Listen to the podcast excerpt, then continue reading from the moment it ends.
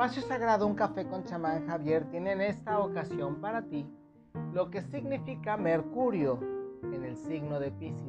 Un final de ciclo para que puedas romper con todos esos procesos de la mentalidad de pobreza y puedas hacer la transmutación hacia la mentalidad de riqueza y puedas recibir con todos sus beneficios la Pascua y un ritual para que además puedas comprobarte a ti mismo que los rituales mágicos sí funcionan. No te lo pierdas que yo sé que te va a gustar.